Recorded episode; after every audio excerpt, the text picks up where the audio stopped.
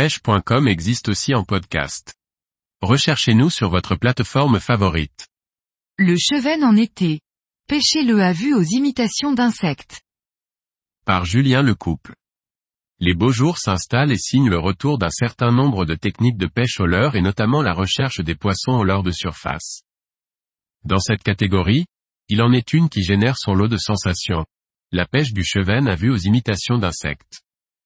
Depuis plusieurs années maintenant, l'univers de la pêche sportive au leurre a eu un regain d'intérêt pour ce poisson et à juste titre. Pouvant être pêché de multiples façons, l'utilisation d'imitations d'insectes à la période estivale est certainement la plus ludique et une des plus techniques de toutes.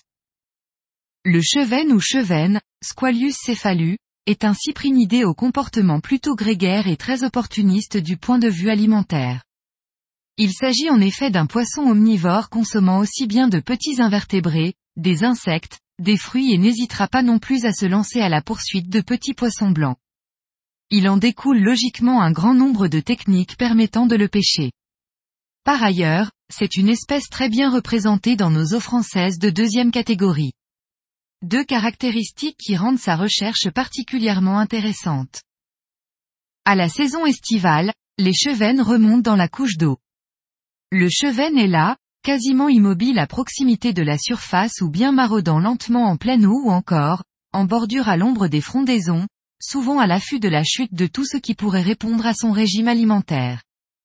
C'est bel et bien en été qu'ils sont le plus enclins à se nourrir en surface. Le cheven est un poisson très méfiant doté d'une vision très développée. Il faut en tenir compte lorsque l'on part à sa recherche.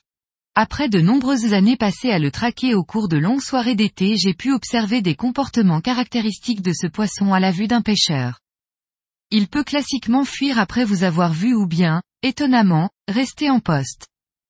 Dans ce dernier cas il vous sera bien difficile voire totalement impossible de le décider.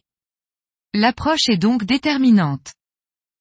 De plus, en été les poissons sont très mobiles et peuvent être postés en de nombreux endroits différents et notamment très proches de la berge sur laquelle vous vous trouvez.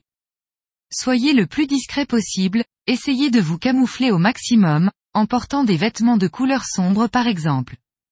Le blanc est à proscrire. Et faites attention au soleil et aux ombres portées. Il est donc fondamental de bien réfléchir à la manière d'aborder un poste afin d'optimiser la présentation de son leurre.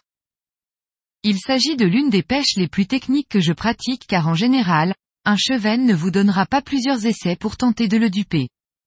Il arrive qu'on réussisse à faire craquer un poisson au bout de plusieurs lancers successifs au même endroit avec le même leurre mais cela reste exceptionnel. Il faut partir du principe que le premier lancer doit être le bon. Il faut économiser ses lancers, optimiser chacun de ses mouvements et ne lancer qu'à la vue d'un poisson. C'est bien souvent lorsque l'on tente un lancer, à l'aveugle, que l'on voit passer dans ses pieds un poisson en maraude.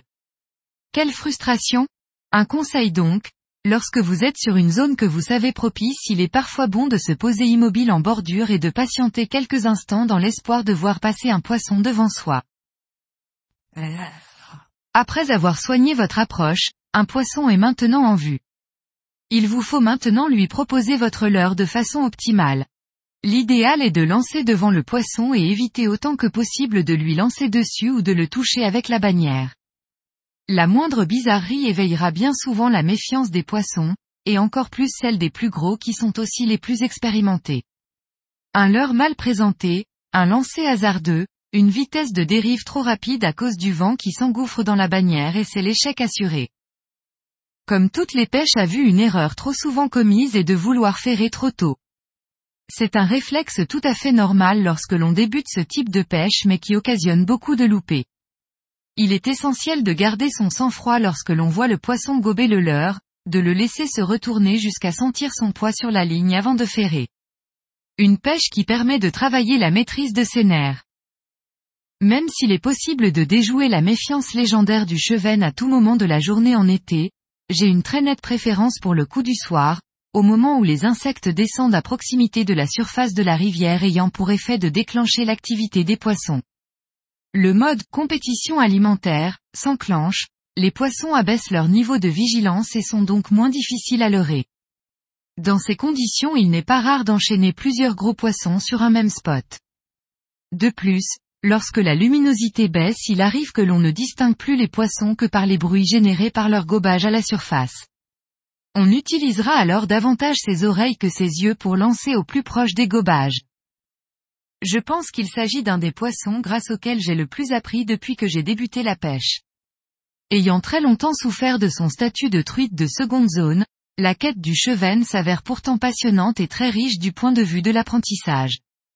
Pour les plus réticents on dira que lorsque les carnassiers sont moins actifs en journée, la pêche du cheven représente une alternative des plus intéressantes.